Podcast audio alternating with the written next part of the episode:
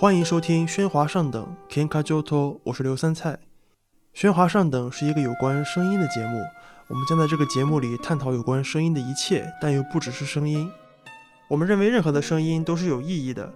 它不仅是一种媒介，更应该成为一种研究和学习的路径。如果您喜欢我们的节目，欢迎您关注和订阅我们的网站，并使用泛用型播客客户端进行订阅，因为这是第一时间听到《喧哗上等》的首选方法。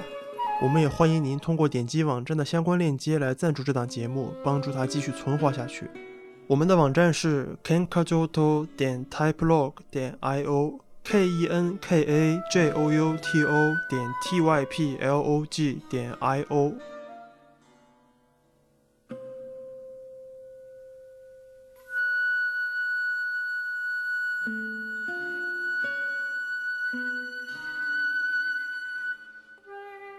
今天是二零二二年二月二十日，喧哗上等的第十五期节目，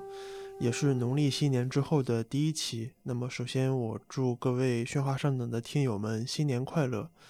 同时也要感谢一位名叫 Cream g a z z 的听友，让喧哗上等这期节目在过年期间收到了他的第一笔打赏。另外，还有一个关于这个节目的状况需要和各位听众朋友们说一下，就是中国大陆的听友们在使用。Apple Podcast，也就是苹果播客，在中国大陆地区进行呃检索《喧哗上的这个节目的时候，是没有办法直接搜到就是这个节目的原 RSS 链接，就是直接从这个播客网站上呃发布出来的链接的。呃，我也不知道为什么，因为我在后台，就是我呃在日服上是可以能够搜索得到的，但是我也不知道是因为审查原因还是因为什么的原因，目前是没有办法在呃。苹果播客的中国区服上搜索到“喧哗上等播客”的那个白色的图标，呃，因为我作为区别，就是我在往那个喜马拉雅这个托管平台上去发布这个节目的时候，我用的是“喧哗上等”的另外一个紫色的图标，呃，但是现在这个苹果播客，因为它国内区是跟这些国内的播客。FM 平台是有合作的，所以是可以搜到这个紫色图标的节目。但是这个节目是，呃，从喜马拉雅这个平台托管的 RSS 流推过来的，所以如果有一些呃删减或者是其他的状况，是我不能保证也不能控制的。所以希望大家还是可以尽可能的使用泛用型播客平台来搜索和收听这档节目。小宇宙上目前就是国内的播客软件的话，小宇宙是没有问题的。呃，另外还有一些其他，包括呃 Spotify 啊，或者是 Google Podcast，还有呃，就是只要还在使用其他任任意泛用型播客平台的朋友们，使用我们的 RSS 订阅肯定是没有问题的。所以这是一个小的状况，需要和大家说一下。那么接下来开始我们今天的节目。其实今天的节目应该在一年前的今天去录制和发表，因为，呃，我们今天要讲的人是吴满彻。吴满彻在一九九六年的二月二十日去世，距今已经其实是二十六年整，但是去年其实是二十五周年嘛，所以是个不大不小，也是一个纪念日。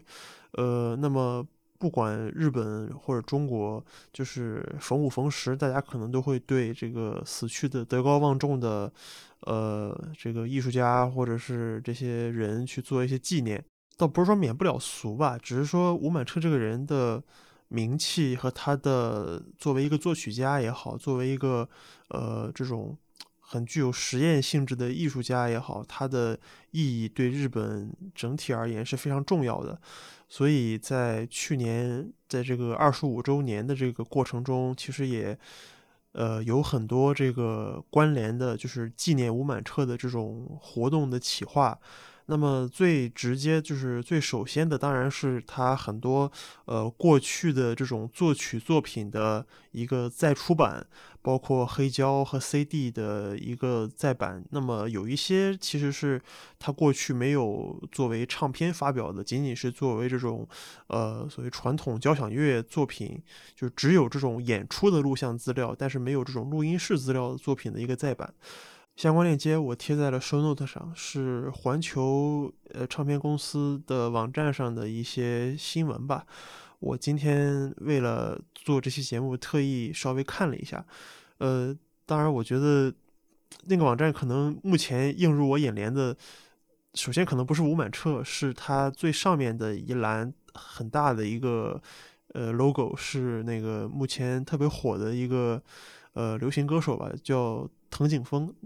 腹肌卡在，那么他的一个，呃，可能是最近要出一个专辑，他正最近正在疯狂的宣传。那么除了这种呃商业性质的活动之外呢，呃，各个美术馆或者是一些著名的学者也写了很多文章，或者做了很多那种对谈节目，在呃杂志上，或者是这种呃就学术学术圈内的行为，就是做了一些这种很大的。纪念的一些企划活动，包括呃呃论文啊，包括一些呃音乐的演奏之类的。至少去年我在网上看到了很多，就是以东京艺术大学为名义的呃这种师生，他们做了一些这种包括吴满彻的呃音乐作品的一个 cover，一个一一个翻奏，或者是老师们过往的一些这个研究的一些对谈。当然，这个可能对日本人来说是一个。呃，或者对这个圈子来说，其实是一个 cliche 了，因为，呃，在日本的音乐圈聊吴满彻，就好比在中国的电影圈聊张艺谋、陈凯歌一样，其实已经可以说是普遍到了一种几乎陈词滥调式的一种感觉，并且我觉得这种影响其实已经对呃中国的这个音乐界产生了非常大的影响。就算大家可能在生活中就是对吴满彻所知不多，或者是并没有太了解过这个人的作品，但是如果你是一个作曲系的学生，或者你是一个音乐学系的学生，呃，你你要写毕业论文或者你要去查资料的时候，呃，在类似中国知网或者是万方之类的呃数据库上搜索，其实像吴满彻。以吴满彻为主题的这个研究文章，其实也在中文，其实也有了比较多的呃文章的论述。只是说，在写的过程中，可能很大程度的需要依赖于呃这个作者他对日文文献的一个掌握，或者说翻译的情况。所以，呃，在这些文献当中，可能他的呃所谓的打引号的水平是。参差不齐的，但是至少我们可以从这个行为本身，呃，管中窥豹的来感受到吴满彻这个人对于呃，无论是学术上还是说呃创作上的这样的影响力。因为今天是呃吴满彻逝世二十六周年的纪念嘛，那么去年这个时候。呃，我一是没有做播客的想法，二是因为当时还在写毕业论文，呃，各方面的准备和认识也没有说非常的积累充分。但是我前两天就是下定决心要在今天录这期节目的一个最直接的契机，是因为我。呃，搜到了一本书，呃，这本书是呃还没有出版，它预计下个月，也就是二零二二年的三月二十二号出版的一本书，是它的书名叫做《Takemitsu Toru no Piano Ongaku》，就是吴满彻的钢琴音乐。呃，它的作者叫做袁磊，也就是 Hara Louis，。呃，这个磊就是。是一个繁体，应该是一个繁体字，就是一个田字旁，然后下面一个空。这位作者也是一位大学老师，然后他是京都大学大学院的这个环境学研究科的博士，主要研究的是音乐学和所谓的表象文化论。呃，现在也是京都艺术大学的一个非常勤的讲师。我大概看了一下这本书的目录，因为在这个。它的出版的这个公司就是 Artris 这个网站上，其实是都有都能查得到的。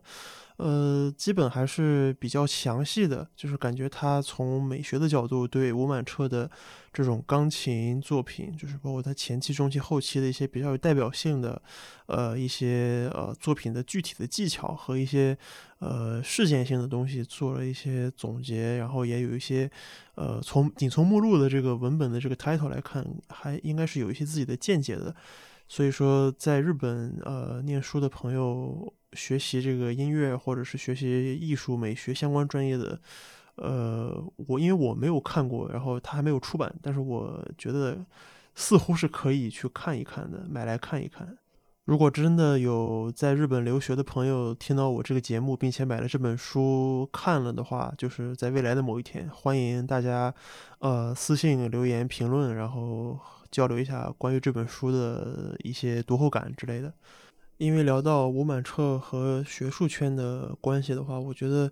呃，作为一个纪念型的节目，在今天我还是想提到两个，呃，日本的研究者吧，呃，一个是。私下里我就管他叫牙科医生，因为他好像的确过去是一个牙科医生，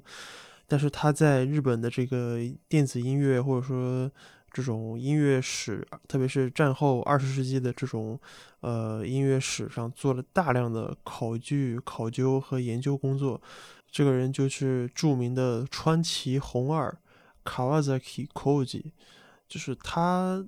他的代表作也就是日本的电子音乐这么一本书，或者说是一套书，因为它包括采访、包括续篇在内，可能有三四本。呃，也就是这本书是《日本の電子音楽》。呃，它的意义，它作为一个史料，或者说口述历史，或者说这种。呃，采访啊，一些作品的统计，在这方面就是这种原始档案或者说一手资料的归纳整理，它，嗯，我觉得对日本的研究者或者说对这个研究日本的学者来说，都是具有非常重要的意义和价值的。另外，就是据我所知，他在二零一八年，呃，就是我之前所知道的，他最新的一部作品是，呃，也是关于吴满彻的一部。长达一千一百页的一本超厚的，呃，可以说是跟这种汉英词典差不多那么大规模，呃，规格的一本书，呃，就是吴满彻的电子音乐，也就是 Takemi's Toruno Denshiungaku。这本书也是我在二零年下半年疫情之后才。打定主意要买的，因为，呃，一直去不了日本嘛，所以只能走海运或者空运的方式，然后一口气多买几本书。然后我买到手后发现，哇，这本书真的是，就是各位能想象，就是一本一千一百多页的，跟英汉词典差不多这么大的书，然后通篇几乎没有什么截图，全都是。大量的密密麻麻的详实的文字材料和引用档案，以及包括作曲家的这种作品的详细的年谱，我真的是非常感慨，就是日本人的这个整理资料的这个艺术和这个能力吧。除了川崎弘二之外呢，我还想借此机会纪念一下另外一位专门研究吴满彻的呃研究者。也就是日本的学者有栖洋子 （Narazaki Yoko），呃，这位老师其实他已经病逝了，就是正好在二零二零年的八月份。呃，我之前因为呃也是写论文的时候嘛，然后他的文章给了我一个非常大的呃一个切入点和一个启发。那么我后来想找他的其他的研究文章的时候，然后才知道他。正好在那个时间点，就是刚刚过世，因为怎么样也没有办法查到他的呃，就是邮箱和联络方式。后来才在新闻上才看到，因为有栖洋子教授他去世的时候年纪可能和吴满彻去世的时候年纪比较接近，大约也是六十七八岁的样子。所以虽然算不上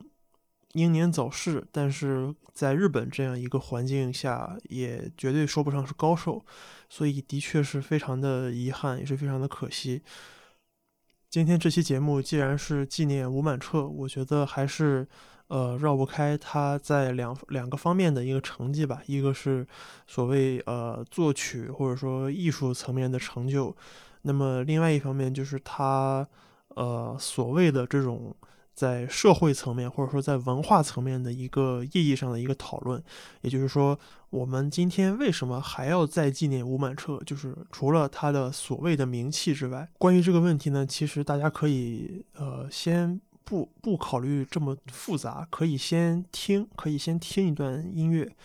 呃，这是吴满彻的成名曲，也是他在呃国际上相当于打出这种以亚洲呃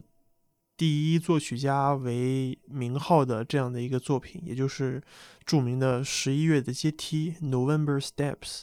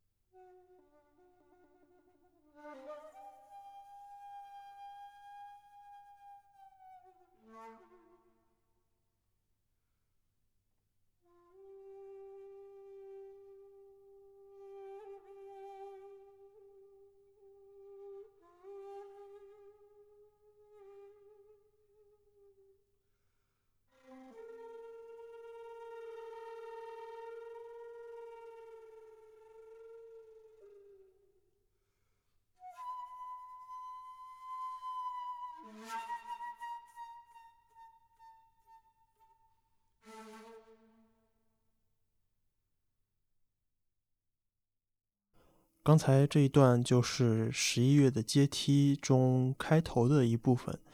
这首曲子很长，大家可以去流播平台听它的完整的版。我刚才只截取了这一小段部分。它的指挥是若山红 （Wakasugi Hiroshi），由东京都交响乐团演奏。然后其中他使用了。民乐的部分，就是所谓的日本的邦乐的部分的这个乐器的演奏，其中的琵琶，也就是萨摩琵琶萨兹玛比瓦，它的演奏者是著名的景星流琵琶演奏家鹤田锦史女士，茨鲁达 king 西，呃，她也是后来就是。后来，因为他的这个演奏成就，也是在这个萨摩琵琶的这个演奏中自创一派，就是从景星流中重新建立了属于这个鹤田锦史女士自己的这个叫鹤田流的琵琶的演奏风格。演奏尺八的演奏家是横山胜也，也就是由 Koyama Katuya，呃，他是尺八演奏中琴鼓流这个流派的一个继承者。那么这两位邦乐的演奏者，不但凭借着这首曲子在海外一下子声名大噪，也在国内就是凭借着这种呃传统契约，也引起了这种关于日本的现代音乐的一场继续的革命。我们知道，一九六七年就是这部作品发表的时间，其实总的来说，我觉得已经是日本前卫艺术或者说实验艺术。呃，刚刚从最高峰，然后慢慢的回落的一个时间段，因为对于整个的日本的音乐界，或者说日本的前卫艺术界，其实最重要的一个艺术事件之一，就是一九六二年的呃约翰凯奇访日事件，也就是后世所称为 Cage Crush 的。一个一场这个文化事件，其实它本来只是一一个呃美国的艺术家约翰凯奇他对日本的一次简单的巡演或者说一场访问，但是他给日本的艺术界带来的影响远不止于此，呃，可以理把它理解成一场地震吧，就是说凯奇的理念，那么在凯奇来到日本之前，其实已经。逐渐的有呃艺术家在对凯奇的学说和凯奇的观念进行模仿介绍，还有一些再创作，或者说直接对凯奇的这个乐曲进行这个重新的演绎。但是因为凯奇本人亲自来到日本的这个行为呢，就是这。直接相当于更加点燃了大家对于这种，呃，整个一九六零年国际上的这种激浪派艺术热潮的一个模仿和一个怎么说探讨或者说反省。那么在这种艺术浪潮中呢，对音乐界而言最直接的影响就是凯奇对现代音乐的作曲的这种观念上的。直接的影响，这种观念的影响，一个是随机，另外一个是，呃，我们叫图形作曲，就是它其实是用一些抽象的图形和一些呃具体的文字指示，然后来呃指导一种抽象的、随机的，甚至是即兴的，呃，对器乐的演奏，或者说对一种呃声音行为的一个指示。那么对于约翰凯奇来说，最经典的作品，那当然是他的四分三十三秒嘛，因为整个乐曲就是它只有，呃，一个乐谱，乐谱上面写着几行字，就是你坐在钢琴前面四分三十三秒，然后不要动，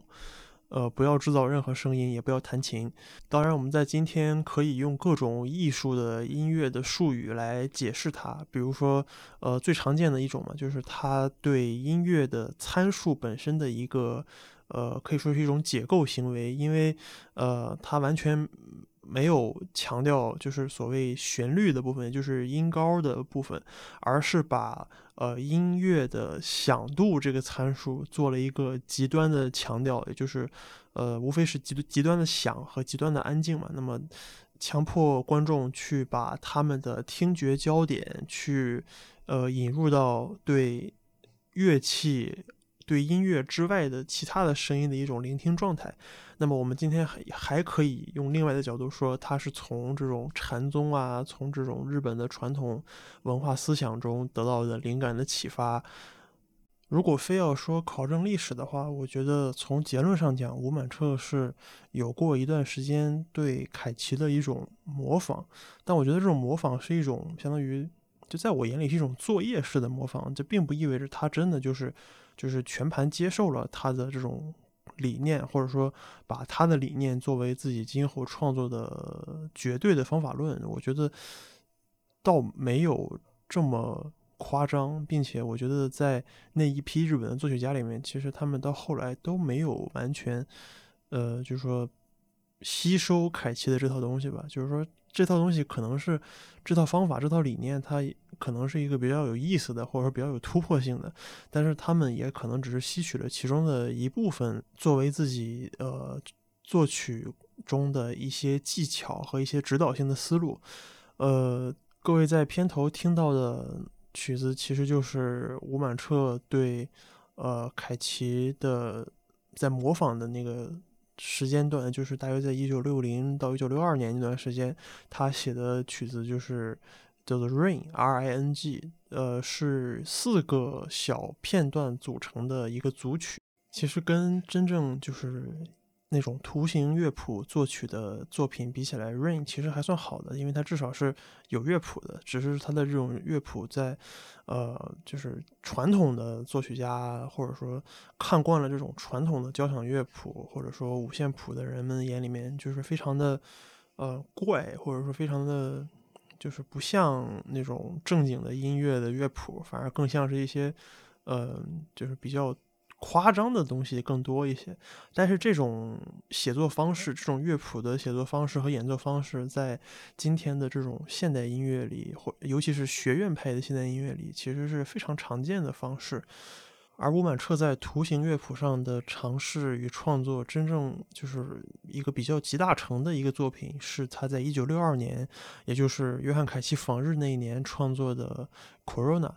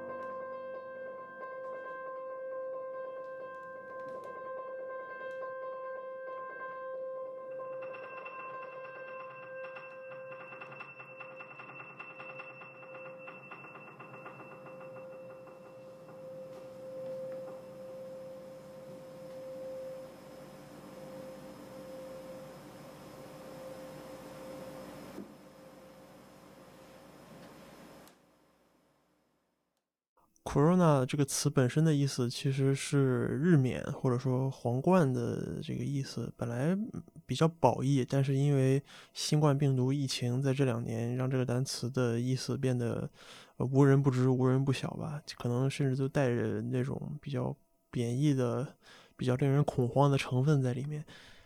Corona 这部作品其实就是一部非常典型的没有乐谱的作品，它唯一的乐谱其实是。呃，一堆卡片和一个圆形的图像。那么这个圆形的图像，它画了很多记号。那么演奏家其实是根据这个记号来去做一个随机的演奏。但是这种演奏其实也是有一定规则，并不是说你可以拿着这个。谱子，然后摆在这里乱弹就可以了。它还是有一定的这种规则在。这个规则可能事先作曲家会写好，写成一个指示，然后拿给演奏者看，然后让演奏者去基于一些呃这种操作的步骤来去做。在一九六零年代早期的日本，其实呃，特别是在东京，他们这个前卫艺术家的圈子里面，能演奏这样的。抽象的即兴的图形乐谱的作曲家只有一位，那就是高桥优质 （Takahashi Yuji）。其实对这种呃抽象的乐谱的演奏，其实也包含了一部分的关于呃凯奇在四五十年代常用的，就我们叫预制钢琴，就是 prepared piano，它的一种常规的做法，就是说会往他会事先的往三角钢琴的这个内部去做一些呃放一些东西，比如放一个小道具或者放一个木棍儿去。呃，遏制住这个钢琴本身的那个琴键的震动，所以让某每一个琴键，它可能摁摁下去之后，它发出的都是不一样的声音，可能听上去非常的怪或者非常的呃诡异，但是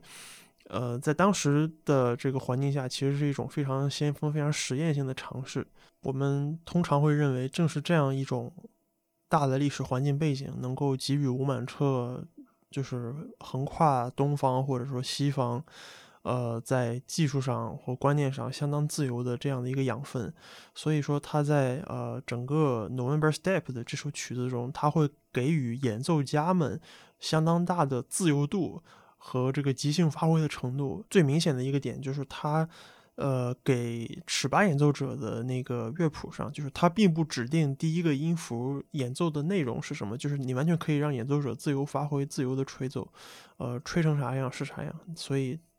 这种指示，它会让每次的演奏可能都是新的，可能都是呃有变化的。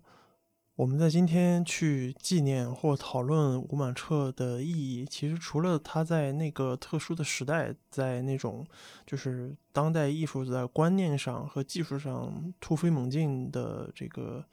呃活跃的场景之外呢，他自己其实我们经常会说吴满彻是一种日本传统的代表。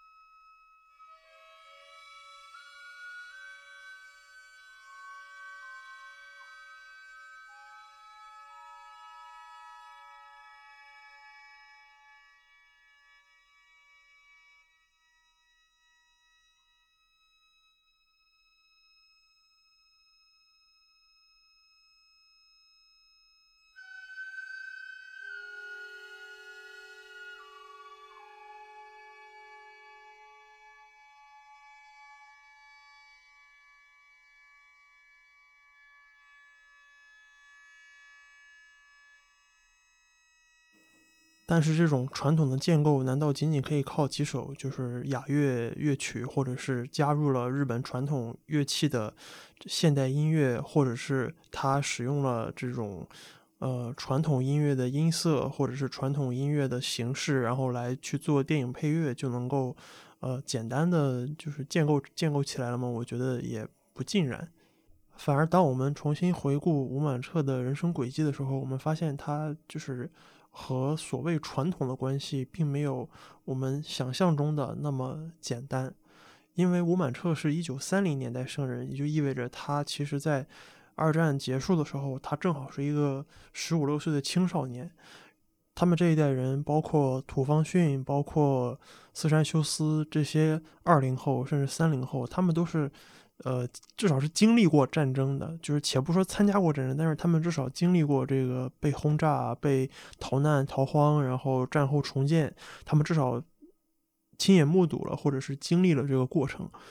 所以这一个时代的人和战后四五年、五零年之后出生的我们叫团块时代的，包括坂本龙一、细野晴臣的这批人比起来，他们其实是还是有一些历史包袱的，只是这个包袱远比呃我们想象的要复杂。首先，他们亲眼目睹了战争，他们见到了日本整个被民主化改造的过程。然后，这个过程正好又是发生在他们从青年逐渐走向成年的过程。吴满彻在五十年代参与实验工坊这个前卫艺术组织之前，他其实是先和他的老师青濑宝儿一起参与了当时战后新兴的一个叫做新作曲家协会的音乐团体。那么这也是他作为音乐作曲学习的一个启蒙的一个原点，但是他很快就离开了这个组织，的一个说法，就是说这个组织过于强调所谓的五声音阶，也就是 pentatonic。呃，他们试图用五声音阶这种技法，或者说用五声音阶作为一种符号性的标志，然后来强调自自己的一种呃所谓民族性的身份，或者是一种民族主义的一种主体的意识。这个是可以说吴满彻是吴满彻他们所不想见到的，就是或者说是他们经历了战败的这一代人所不喜欢的。或许在他们老一辈的人看来，就是。呃，比他们更老一辈的人，就是在二战时已经成年或者已经在从事音乐音乐创作工作的人来说，这种对民族主义的强调，或许是一种心理上的一种一种补偿，或者是一种就是在战后呃试图去证明一呃在战后试图证明自己的试图证明呃。怎么说？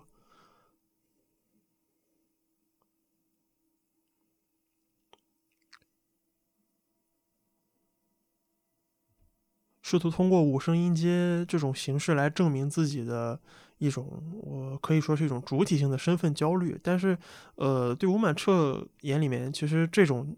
所谓的民族主义，在他眼里，可能和当时的三十年代的军国主义其实是很类似的，因为。呃，我们当年就是因为这样的情绪，然后发起了战争，并且输掉了战争。那么我们今天其实，呃，至少在他眼里面，这种东西是，呃，不是一个非常正面的东西。因此，他觉得就是过于无聊，或者说没有，就并不会让你对艺术去产生更强烈的革新。因此，他就很快的离开了这个组织。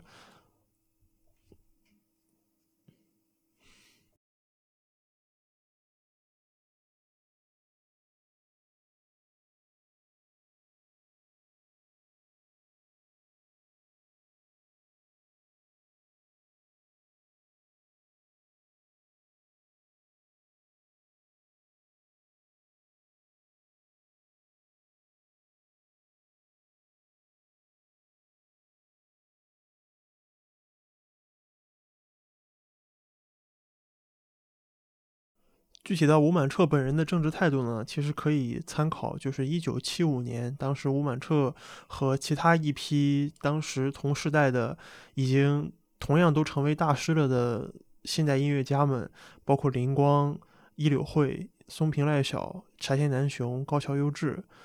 呃，他们当时一同做了一个问卷调查，其实是就是关于音乐和社会政治的关系的一个调查。那么这个问卷其实就问了两个问题：第一个问题是，你认为通过音乐能够参加社会政治活动中吗？请以你的音乐活动为例。第二点就是你用怎样的手法，或者说用日语间来讲就是 kikite 来创作音乐。那么对第一个问题，其实吴满彻的态度是比较明确的，就是。通过音乐参与政治其实是不可能的，因为和音乐相关联的，就是说，我们看到音乐在起作用的时候，其实它并不是真正音乐在起作用，而是政治在起作用。因此，他其实非常反感将音乐作为一种呃宣传的道具，例如呃所谓对斯大林也好，对希特勒也好，对这种呃极权主义式的。唱赞歌的行为，他其实是很反感的，因为他认为音乐的，就是怎么说，感情是非常多元的，是这种每个人不一样的，是 to solely 的这种感觉。你不可能用一个很均一化的标准来要求所有人。或许这也是他最早选择离开新作曲家协会的一个很重要的理由，就是他并不想，并不想被一种单一的观念或者说单一的音色所限制住。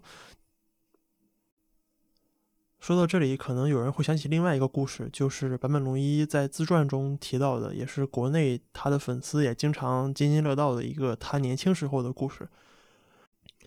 坂本龙一自己在自传中提到，他年轻的时候对吴满彻的作品非常的不屑，认为他既然已经是一个身居高位的，呃，享誉日本的作曲家，但是他的。作品却依然用了很多民族乐器，他认为这是一种可以说是一种左呃，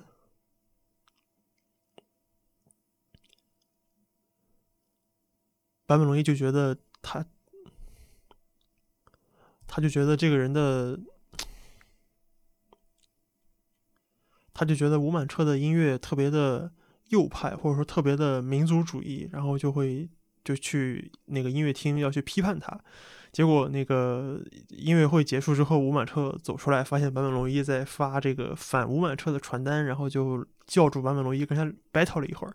然后坂本龙一本来是想和老人家对线的，结果聊了一会儿就人被人家说服了。然后从此以后对吴满彻佩服的五体投地，然后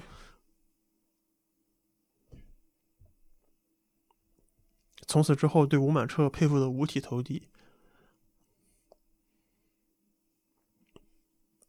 因为坂本龙一那个时代，他作为一个战后的时代，然后他又同时在经历这种全球的 counterculture 运动，呃，这种反战反文化运动，或者说在整个左翼的这种思潮轰轰烈烈的情况下，那么他的这种想法可能一定是所谓国际主义的，或者说是一种呃反传统的。因为整个工业革命以来，就是无论是政治经济还是社会文化的这一套呃叙述，或者说意识形态的发展，呃，在西方而言，它是一个线性的、非常完善的，并且不断正在完善中的一个过程。这个过程无非就是所谓后者否定前者，然后不断的内部自我更新，然后不断的从内部诞生着推动社会向前发展的一个力量。但是这个过程对东方的国家，尤其是对东亚而言，其实是不存在的。我们且不说南亚或者东南亚的那些殖民地被或者说被殖民的国家，呃，仅以中日韩这种东亚的文化圈来说，在整个二十世纪，我们其实一直在经历了一个被输入的过程，也就意味着我们。呃，我们现在所眼中的就是我们本土的现代论述，其实并不是一个完全扎根于，呃，我们自己的传统自己发展出来的一套现代的论述，而是杂糅着这种呃西方的现代性的论述的一个被搅得非常复杂的一套体系。西方人眼中的前卫，就是 avant-garde 呢，它是这种。呃，不断的自我否定、自我破坏，然后呢，从现代、从前现代到现代，再从现代到后现代的这样的一个过程。但是对呃东方的这种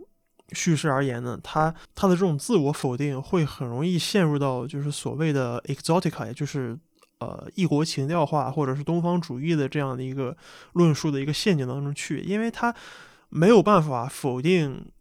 被引入的这一套体系，就是西方的这套体系，因为它只能是亦步亦趋的跟着西方的理论家们，西方人怎么样去革新他们的这套理论，然后东方东方的我们就只能去照着去做，去引入，因为这套理论并不是呃完全应完全根植于我们本土的这个实践叙事之上的。而我们作为这种呃，我们想要试图证明这种前卫的唯一的方法，或许只能是去批判我们的传统，或者是将我们的传统去做一些改造化的处理。所以这又会回到我之前提到的这个 exotica 的一个问题上。因此，从这一点上来看，我认为吴满彻在这个问题上的处理是十分高明的，就是说他并没有把使用传统。音色当成是一种，呃，所谓民族身份焦虑或者是一种民族主义情绪的一个发泄的点。尽管它也有一些政治表达，比如说在呃五六十年代非常著名的这个美日安保条约的问题上，他也是音乐家的这个阵营中率先呃做出这种呃公共议题表态的这群人的最核心的成员之一。那么，作为东方的这种视角下成长起来的音乐家，同时又接受了这种西方式的，呃，训练或者是观念的影响，或许传统文化对吴满彻来说，则更像是一种，呃，用起来更加顺手的素材。至少比起西方人视角下对东方的审视来说，他作为呃本土的艺术家，他可能对本土的文化是更了解，也会用的更加的熟练。这也是呃吴满彻这一批本土音乐家所创造出来的传统的作品和西方人视角下的这种异国情调，或者是东方主义音乐的最核心的一个不同之处。尽管好像很直观的来看，这批音乐家，无论是戴米郎还是吴满彻还是伊柳会，在他们中晚年的时候，都不约而同的去倾向于一些呃传统文化或者是宗教的题材，呃，至少是这种元素融入到他们的这个现代音乐的作品里。但是我觉得，假如用这种呃粗浅的观察来归纳，说他们已经。说是因为功成名就了，所以就所谓的变修了，或者说是，呃，和这个上层的意识形态宣传融为一体了，去，呃，进呃进去创作这种传统题材的东西来彰显自己这种所谓权力的象征。我觉得倒也未必，就是你不能排除这种呃粗浅的判断，就是你没有办法直接的去否定它，但是我觉得也不是说一定是这样的。因为我觉得这样做既小看了音乐家，也小看了音乐。在得到这样的结论之后，如果我们再反过头去看1960年吴满彻创作的那部他的具体音乐的集大成之作，也就是《水的音乐》这首曲子，不但是对皮埃尔·舍费尔的具体音乐的理念的一个集大成之作，它在美学上也融入了这种能乐或者说雅乐的这种太鼓的。各式各样的日日本传统的鼓的这个要素在里面。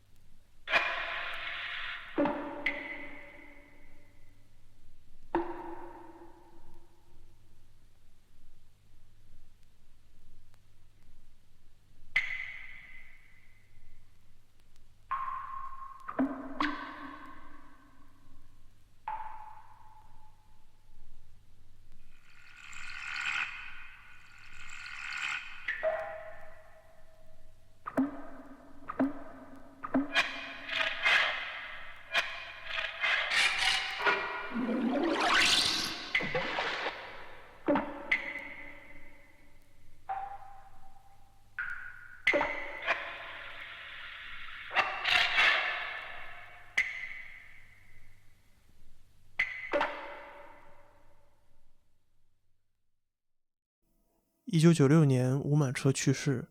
在一九九九年底，坂本龙一推出了他的个人钢琴独奏专辑《BTTB》。BTTB 的缩写是 Back to the Basic。在这张专辑中，有一首曲子名叫《Ops O P U S》，据说这首曲子的名字是来源于吴满彻生前想要参与创作的一部歌剧的名字，但是由于吴满彻的去世，这个计划就此作罢。因此，坂本龙一在这张专辑中用这首曲子的形式来纪念吴满彻。若是吴满彻本人泉下有知，不知道会不会回忆起那个梦到了五角形庭院、鸟儿和水的惬意的午后。